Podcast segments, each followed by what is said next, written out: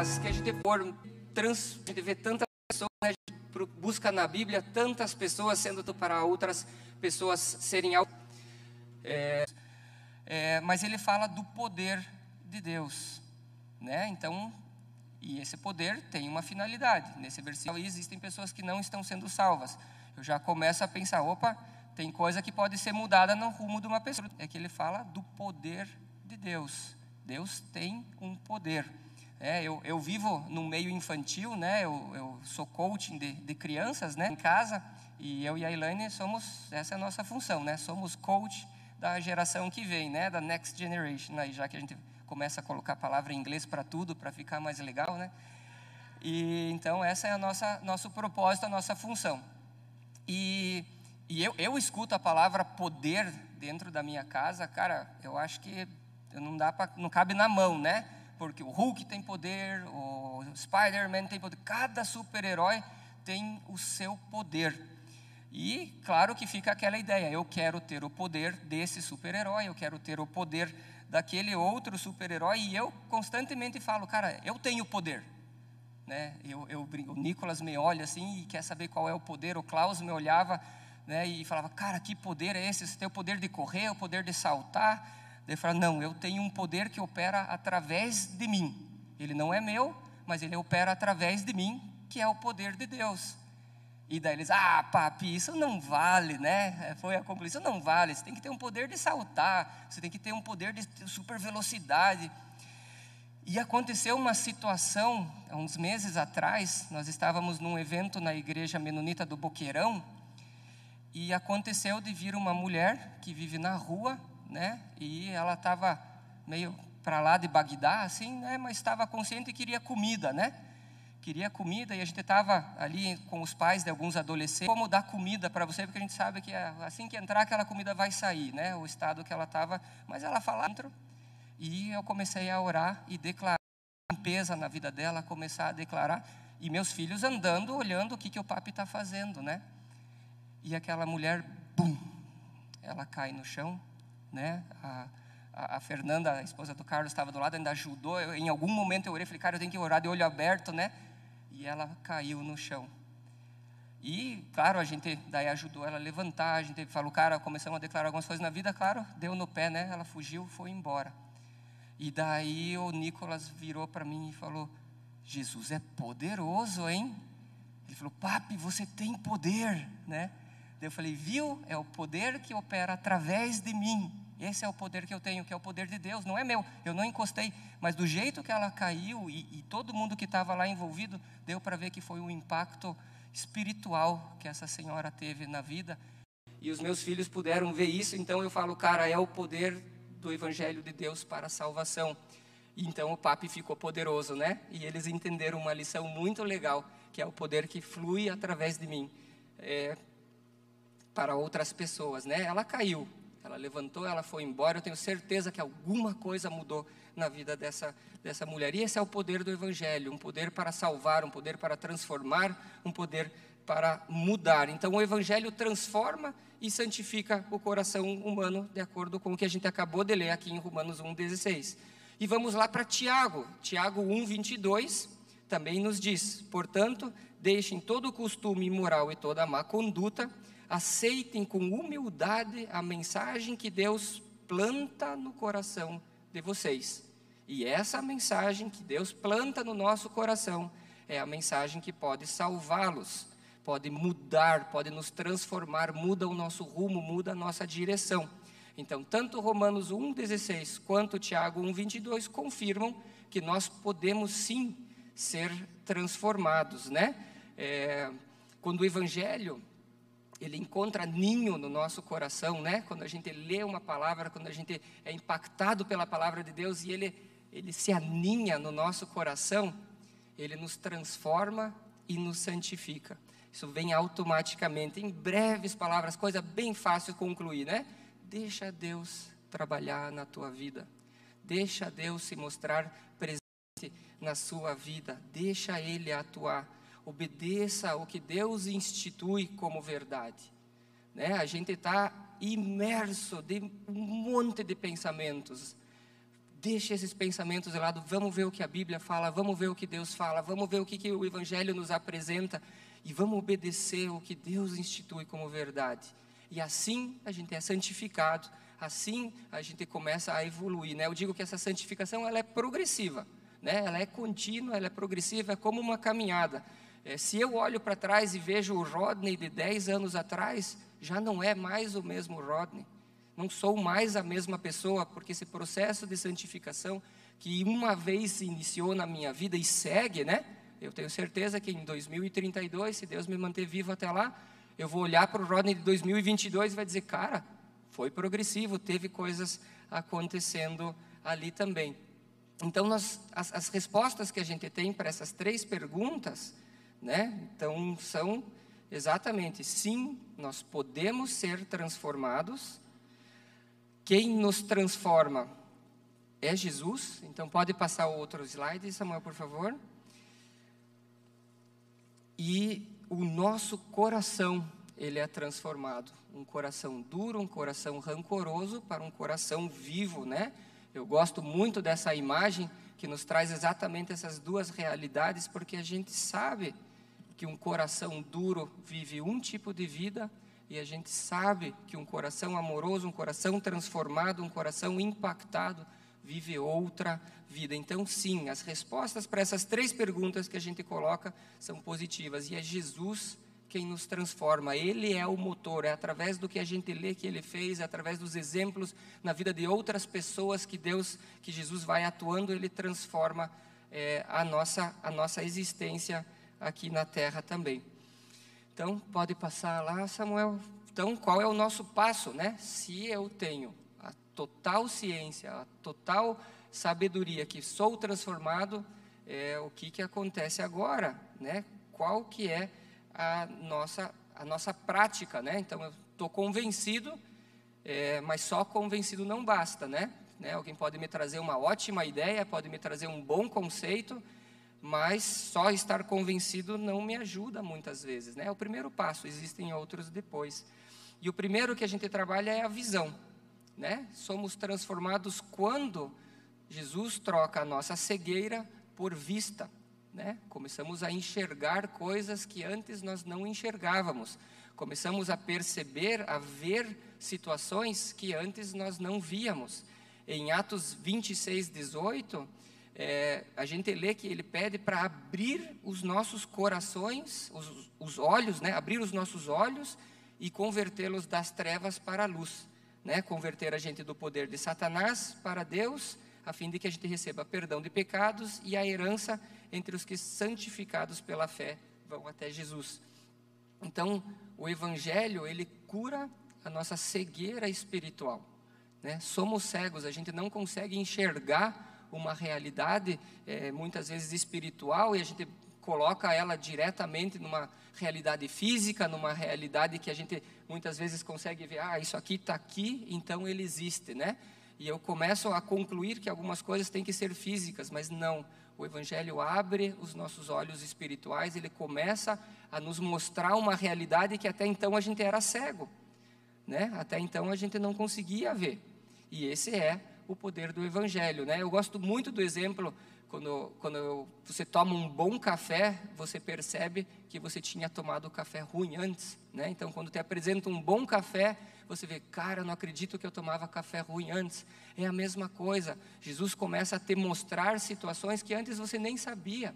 Ele começa a mostrar é, é, é realidades que antes você não tinha noção que eram a tua realidade. Então, a vista que Jesus nos traz é uma vista transformada, a gente consegue ver, consegue perceber, consegue olhar muito mais adiante do que simplesmente o que a gente tem aqui. A gente começa a identificar o que está bem e o que está mal, né? É aquela famosa frase: "Ah, todo mundo faz, ah, tá, é normal, é assim mesmo", né? A gente quando começa a ser impactado pelas verdades do evangelho, a gente começa a ver, não, não sei se tudo é assim mesmo. Né? Eu não sei se tudo não tem problema. A gente começa a ver, cara, existem intenções por trás dos atos que você começa a perceber. Existem situações é, que, que até então para você eram desconhecidas, de repente você começa a perceber. Opa, aqui tem coisa, né? Em Lucas 11, 34, a gente lê que os nossos olhos iluminam o que o corpo vai viver, né? Então, o que eu estou olhando aqui é a realidade que o meu corpo vai executar depois. Então, a gente tem que cuidar muito com o que a gente está se alimentando visualmente, mas, ao mesmo tempo, a gente também começa a ver essa realidade espiritual, a gente começa a ver essa nova realidade, e a gente vai começar a viver de acordo com o que a gente consegue enxergar. Né? Então, a gente começa a enxergar, e eu acho que essa é a primeira primeiro ponto que nos toca, né? Onde nós estamos, né? Ou de onde Jesus me tirou, né? Quando a gente começa a escutar os testemunhos, a gente começa a perceber que muita gente fala, cara, eu era assim, agora eu sou assim, eu era morno, agora eu sou quente, eu era apagado, agora eu sou luz. E a gente começa a ver as situações de onde Jesus tirou aquela pessoa e aonde Jesus está colocando aquela pessoa. Então a vista, a visão, o que a gente enxerga é transformado nessa primeira, nesse primeiro ponto. No segundo é a direção. Mudamos a direção das nossas vidas. Se antes eu estava indo para um caminho de autossatisfação, de fazer tudo pelo meu prazer, isso aqui é bom, isso aqui é legal, né? Se faz bem que mal tem, né? Quem já não escutou essa frase? E você passa para a direção do cara, Deus tem um propósito, Deus tem um rumo. Às vezes aquilo que eu que parecia que me fazia tão bem, eu começo a entender, nossa, isso aqui vai me levar para isso, essas são as consequências. Então, a gente começa a ter é, mudanças de direção nas nossas vidas. Se antes eu era refém do mal, agora eu sou refém do bem. Algum Senhor você vai servir, né? Essa é uma conclusão que, que, que me pegou assim muito forte quando alguém me apresentou. Alguém vai ser Senhor da sua vida, né? Ou você vai ter o nosso Senhor Jesus como Senhor da sua vida, ou você vai ter o mal como Senhor da tua vida. Só que pensar que o mal é Senhor da minha vida é muito ruim, né? Não, eu não sirvo o mal. Então Satanás vai lá e dá uma pinceladinha e diz: "Cara, você serve a você mesmo", né? Você serve a você mesmo, ao teu gosto, aos teus desejos, e ele vai te alimentando que os teus desejos é massa, a gente começa a viver uma vida egoísta, e na verdade a gente está perdendo todo o propósito de uma vida comunitária. E, e, a gente vai acreditando nisso, que, cara, eu tenho que satisfazer os meus desejos, sou eu que importo, eu que vou para frente, e você começa a servir a você mesmo, né? Então é, é, é uma forma da gente se enganar muitas vezes.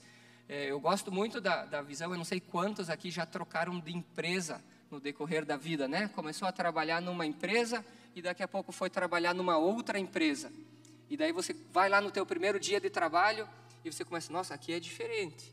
Né? Aqui o pessoal não me dá bom dia, na outra empresa, cara, me serviu um café. Ou, né, eu, eu trabalhei numa empresa de telecomunicações e, e muitas dos teleatendentes trocavam, né? Estavam trabalhando ou numa empresa ou na outra. E uma vez um cara me falou que ele por um dia inteiro ele atendeu, né? Estou trabalhando na TIM, né? Então eu atendo Brasil Telecom, bom dia, em que posso ajudar. E no outro telefone, é Brasil Telecom, eu fico imaginando a gente ligando para a TIM, né? E o cara dizendo Brasil Telecom, bom dia. E ele falou: Cara, eu perdi minha manhã inteira porque eu comecei faz pouco e o meu hábito de ser da Brasil Telecom estava maior do que o meu hábito de ser da TIM. E que confusão, né? Acabou sendo claro, né? O, supervisor de área acaba chamando e você acaba tendo algumas alguns problemas com relação a isso, mas é porque ele mudou de empresa, ele mudou de situação, ele mudou de realidade, mas ele continuava pensando como a realidade antiga da outra empresa, né? E gerou uma confusão na vida dele até ele falar: "Cara, não, eu mudei de empresa". Eu mudei de vida, o meu palavreado é outro, agora é Tim, bom dia, em que posso ajudar. Eu deixei para trás a minha outra empresa. E, e, eu acho isso tão legal quando a gente pensa no Evangelho, né? porque muitas vezes nós já estamos debaixo da nova, da nova aliança, mas o nosso automático ainda nos puxa né? para a antiga, ainda tem alguma um, um, uma transformação que vai acontecendo, mas ela acontece, ela acontece, a gente muda é, o, nosso destino os nossos rumos e a gente muda os nossos valores, né? É, três exemplos bem rapidinhos que eu vou citar aqui. Maria Madalena, né? Jesus tirou sete é, demônios da vida dela. Ela tinha uma vida bem complicada, se encontrou com Jesus e olha que bênção ela foi na vida de tantas pessoas depois de ter um encontro realmente significativo com Cristo. Mudou totalmente a direção, né? Tudo que ela fazia era para um lado, agora tudo que ela está fazendo vai para outro o Zaqueu, né, outro personagem conhecido que era um cobrador de impostos, que era meio ganancioso, né, gostava de colocar no bolso o que não era dele. e, e gerenciava as coisas, parece que pela, pela moral dele, né? Para mim não tem problema roubar, então eu roubo. Cobrava do povo, o povo não gostava dele, e possivelmente ele não gostava do povo, criava todo uma, um problema, né? Ninguém gosta de pagar imposto, né? Isso segue realidade até hoje, a gente paga porque tem que pagar, né?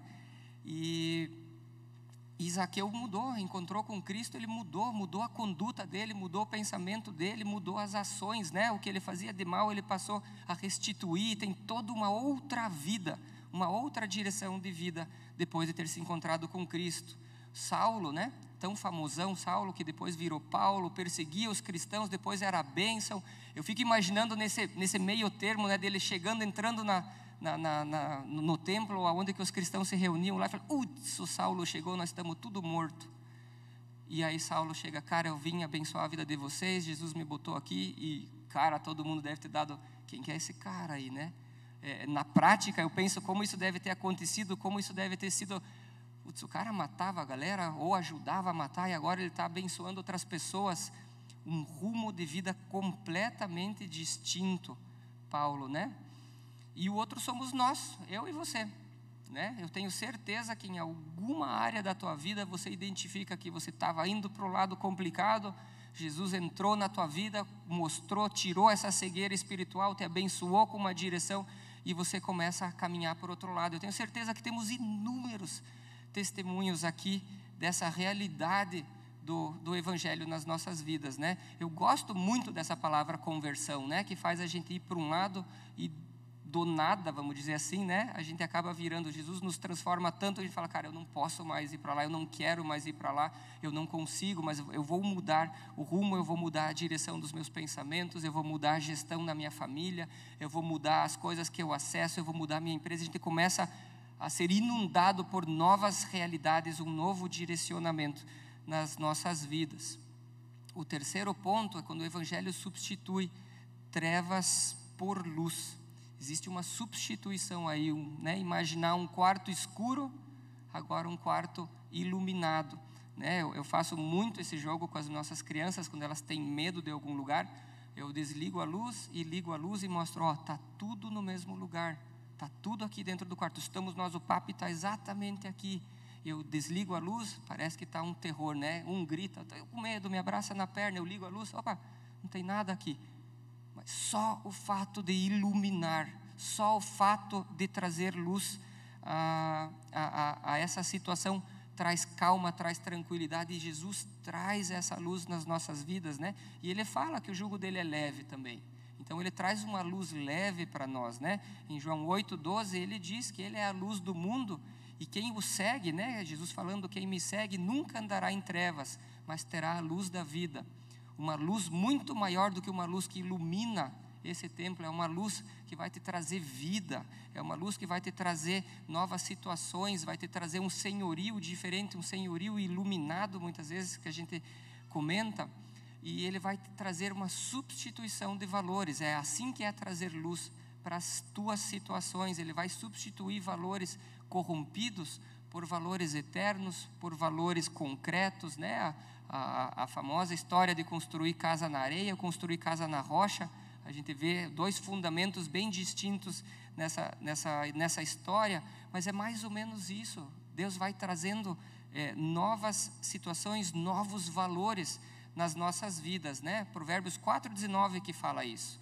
Que os, os, o caminho dos ímpios é como densas trevas e eles nem sabem no que tropeçam substituição de valores. Deus começa a trazer valores é, de, de, realidades para a nossa vida que antes a gente nem sabia que a gente tropicava.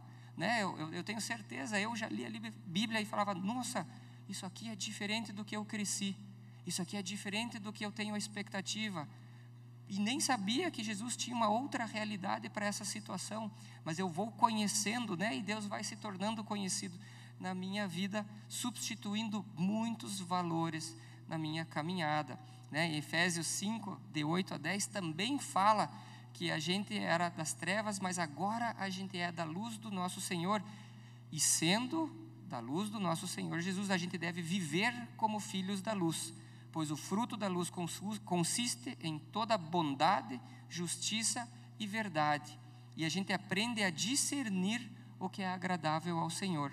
Então a gente começa a entender, cara, qual é a vontade do meu pai, o que, que ele tem para mim, como ele é. Eu começo a discernir, eu começo a, a, realmente mudar, né? Eu começo a jogar luz, eu começo a jogar informação, eu começo a jogar é, comportamentos diferentes, porque Deus está me dando visão, de, mudando meu, minha rota, me fazendo trocar de, de, de, de valores, né? Substituindo os valores dentro da minha vida. Então essa, essa parte de Efésios ele fala bastante de alguns comportamentos complicados, né? Ele vem dando algumas descrições de imoralidade sexual, ele fala sobre cobiças, né? E eu falo hoje em dia no nosso na nossa atualidade a gente tem a cobiça material e a cobiça humana, né? Tem gente aí se perdendo pela cobiça que começa a, a, a, desejar corpos, começa a desejar que seja o corpo do outro, ou o, meu corpo mudado começa a ser infeliz com o corpo que Deus nos deu, começa a, a gerar todo, todo um problema e ele vai seguindo, né?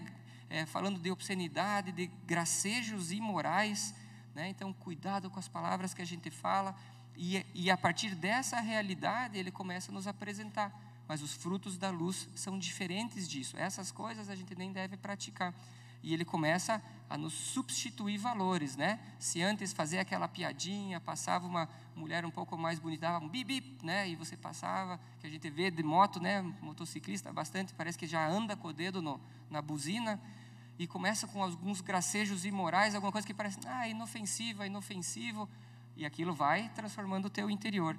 E Jesus chega e substitui esse valor. Fala, cara, aquela mulher que está andando lá, ela tem a sua dignidade, ela tem o seu respeito merecido, né? ela tem a sua vida, o seu objetivo. Eu não posso impactar negativamente na vida dessa moça que acaba passando na minha frente ou na frente de quem tem essas, essas condutas é, erradas, né? São condutas erradas. A gente vê inúmeras é, notícias no jornal, né? De, de, de mulher que sai para andar de bicicleta. Teve recentemente né, um caso de uma mulher pedalando, os caras tocaram o carro e acabaram, é, do meu modo de ver, abusando daquela menina. Né? Ela se, teve todo um problema aí, acho que os caras até foram presos. Mas, cara, são gracejos imorais, são condutas que não são esperadas de quem anda de acordo com o que a palavra fala. E essas são as substituições de valores, né? E daí você fala para esses caras, muitas vezes eles nem sabem que fizeram mal, não, mas está passando, né? Se é bonito é para se olhar, né? Quem nunca escutou isso, cara, é terrível isso, terrível isso. E, e essas são as substituições de valores que o Evangelho vai trazendo nas nossas vidas. Começa a entender, cara, esse elogio não cabe ou nem entra como elogio, né? É uma obscenidade. E ele vai nos trazendo bondade, justiça e verdade sobre as nossas situações. Temos sim, pelo poder do Evangelho, a transformação, a substituição das, do que a gente acredita, do que a gente vive de acordo, né? O quarto ponto é que o Evangelho nos tira do laço do diabo e nos une a Cristo. O Evangelho nos salva. Né? Às vezes a gente acaba não pregando muito sobre a salvação, mas, cara, isso é, é fundamental a gente ter a noção que, além de uma vida melhor, além de uma vida ordenada aqui na terra, nós temos uma salvação em jogo, a tua e a minha alma está em jogo, e nós temos essa salvação, nós temos acesso à salvação. Em Colossenses 1, de 13 a 14, está escrito que, pois ele nos resgatou do domínio das trevas e nos transportou para o reino do seu Filho amado, em quem temos a redenção e o perdão dos nossos pecados.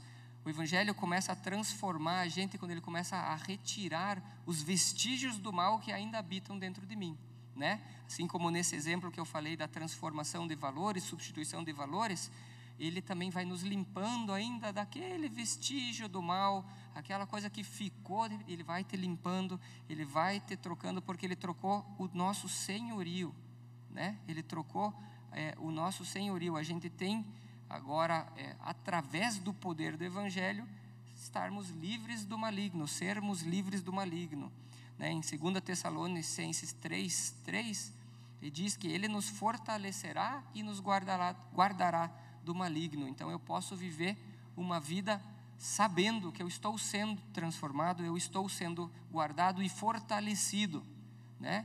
Então, de novo, quando eu olho né, para o meu Rodney de 2010, tem coisa que eu sou muito mais forte que aquele cara, porque o Evangelho foi me fortalecendo.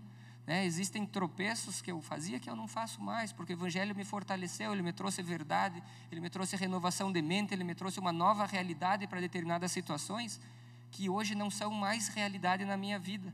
E ele me limpa dos vestígios desse mal, ele me fortalece e ele me guarda do maligno. Ele fortalece cada um aqui nas áreas que somos fracos.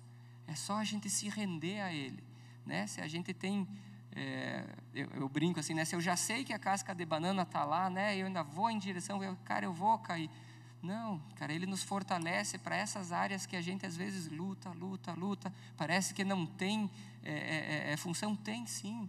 Vamos nos render, vamos, nos procurar, vamos procurar ajuda, né? Somos um corpo justo por isso, né? E a gente vai chegar nessa parte ainda. Mas vamos trabalhar junto, vamos vencer, né? O evangelho fortalece cada um para fortalecer o outro e essa cadeia ela vai vai seguindo.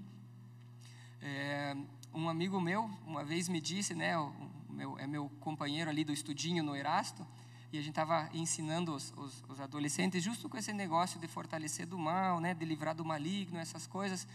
E daí ele falou assim, ó, quer quer uma ajuda na tua vida? Ele falou, liga uma música cristã no teu qualquer plataforma de áudio que você escuta, põe uma música cristã, porque eu acho difícil você pecar se você escuta um louvor, né? E, e, os meninos, né, tudo 10, 11 anos, olhando assim, tipo, tá, como? Ele falou, não, liga uma música cristã que é dificilmente você vai olhar torto, olhar para o lado, você está lá dizendo, louvado o seu nome, Jesus, e você consegue com a música, ele falou, você não sabe outra forma, falou, liga uma música cristã, que você vai ser, vai ser abençoado, vai ser animado.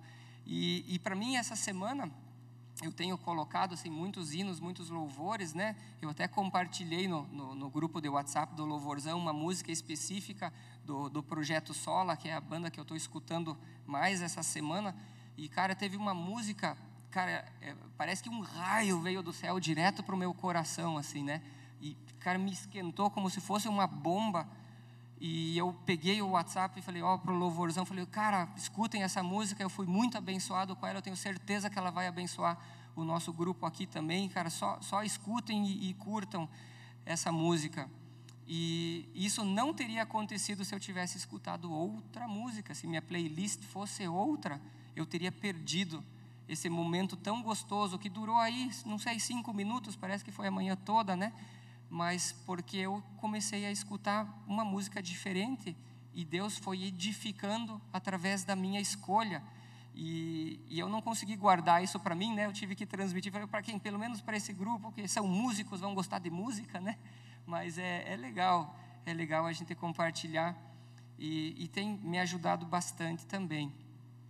O quinto ponto é o poder transformação que renova e remove o pecado dentro de nós. Ele limpa, o Evangelho nos limpa, tirando o vestígio do mal, como eu falei, né? a gente vai construindo essa ideia, então um ponto está conectado com outro ponto, é quase que uma linha, uma linha reta aí, né? Em Romanos 6, 22 a 23, ele diz que agora que vocês foram libertados do pecado e se tornaram escravos de Deus, assim como eu disse, ou a gente serve a um Senhor, ou a gente serve a outro Senhor, mas a gente vai servir a alguém. O fruto que colhem leva à santidade e o seu fim é a vida eterna. E em João 8:34, ele diz que Jesus diz que todo aquele que vive pecando é escravo desse pecado. E o pecado o pecado sempre promete algo que ele não entrega. Ele sempre vai sutilmente nos, nos convencer de algumas situações que ele não vai cumprir. Né? Ele não vai cumprir. Ele vai prometer prazer, mas ele vai trazer desgosto, na verdade. O pecado ele vai te prometer liberdade, né? Você vai pensar, bah, mas ele vai te trazer escravidão, você vai começar a ser refém dele. Ele te promete vida, mas o pecado na verdade te mata. Né? Ele parece inofensivo muitas vezes, assim, ah, só isso aqui, está tranquilo, não tem nada. Mas ele destrói, ele destrói, ele corrói, ele vai lentamente te, te complicando a vida e quando vê muitas vezes a gente está imerso a uma situação que a gente não tem controle. E esse é o poder transformador do Evangelho. Ele remove esse pecado, ele remove essa separação do nosso Deus e traz uma conexão com Ele novamente. Então a gente começa a identificar a diferença, né? O pecado ele escraviza, ele mata, ele traz desgosto, enquanto que viver em santidade ou viver de acordo com o poder transformador do Evangelho, ele nos traz uma realidade bem diferente dessa daqui. Uma realidade de, de cumprir propósitos, sem ele nos traz é, a bênção para outras pessoas, ele nos traz a própria autorrealização, vamos dizer assim, se eu estou motivado a abençoar outras pessoas, né? Existe uma grande diferença. O poder transformador que o Evangelho traz, ele remove esse pecado de dentro de nós. E o último ponto dessa sequência que ele, o poder do Evangelho, ele nos traz, a, uma, nos garante a vida eterna, uma herança eterna. Em 1 Pedro, regenerou para uma esperança viva. Né? E a esperança, é, se a gente não tem um, um, um resultado concreto, a esperança fica vazia, né? Então, que realmente acontece, a gente começa a se encher de uma esperança viva por meio da ressurreição de Jesus Cristo dentre os mortos, com um objetivo: para uma poderá perecer, macular-se ou perder o seu valor. Há dois mil anos o povo de Deus já está falando da ressurreição de Cristo aqui na terra. Vamos estar pregando, o povo de Deus vai estar pregando de macular-se. A gente segue é, o povo, né? A realidade que Cristo traz. Então ele além além de nos transformar, ele também nos bota numa esperança de algo eterno, né? Algo eterno, algo que vai talvez muito mais além do que a nossa percepção consegue nesse exato momento, né, com a nossa mente limitada, é, é começar a concluir. Então a gente é regenerado para essa vida, a gente é regenerado para essa esperança também, que a nossa transformação ela gera esperança no fim das contas. Jesus vai nos transformando e a gente vai melhorando, né? A gente vai gerando e não tendo pavor, medo, não é controle, não é para isso que Jesus está nos, nos transformando. Então a vida ela se torna muito mais do que trabalhar e pagar boleto, né? Aquele que no dia 5 já terminou o mês e a gente enrola o resto para tentar pagar tudo e viver com o que sobrou. A vida é muito mais que isso. Então, em resumo, senhorio, remoção de pecados e garantia existe e existe muito para as nossas vidas. Existem Deus não vai nos transformar para que a gente viva. Pode passar lá o próximo. Os planos de Deus têm sido nos transformar para tão significativa para alguém a ponto de que esse e poder de Deus em nós. Por que toda essa transformação? Por que, que Deus está preocupado em mim, Rodney?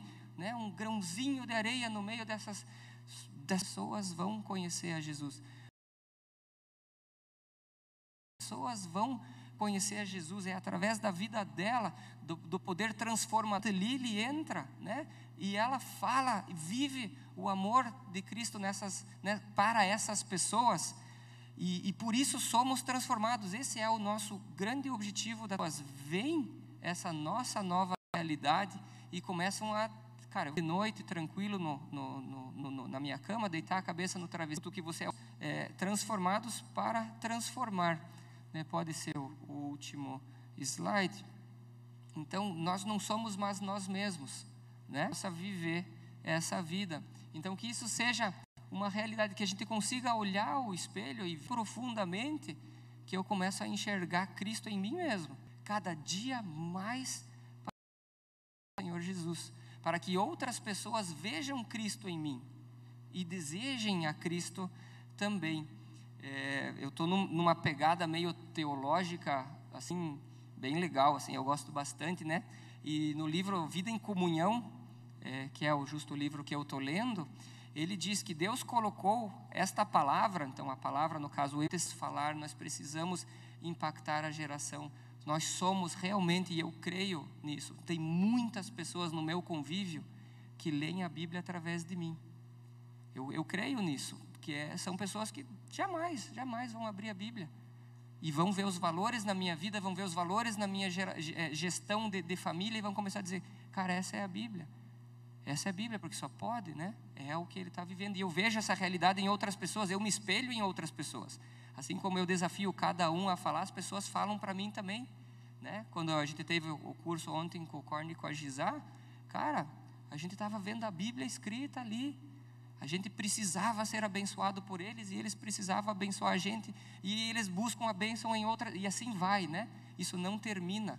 Por isso que o título é Transformados para transformar. Deus atua na gente para que outras pessoas tenham essa atuação disponível também, porque cada um aqui tem acesso único, tem pessoas únicas que outras pessoas não alcançam e que a gente possa viver de acordo com isso, que a gente possa honrar esse privilégio, né? Eu acho isso um privilégio quando Jesus fala que ele podia fazer as pedras clamarem.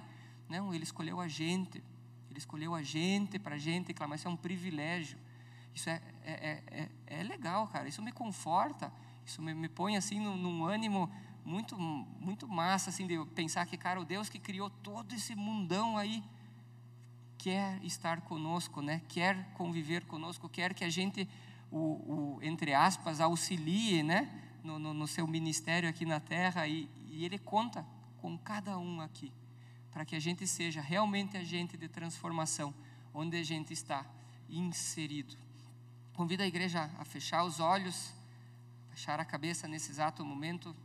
Querido Pai, eu peço a Ti, com que pelo poder do Teu Espírito Santo essa palavra encontre morada nos nossos corações. Eu peço que essa palavra encontre sintonia é, com a nossa vida, com os nossos propósitos.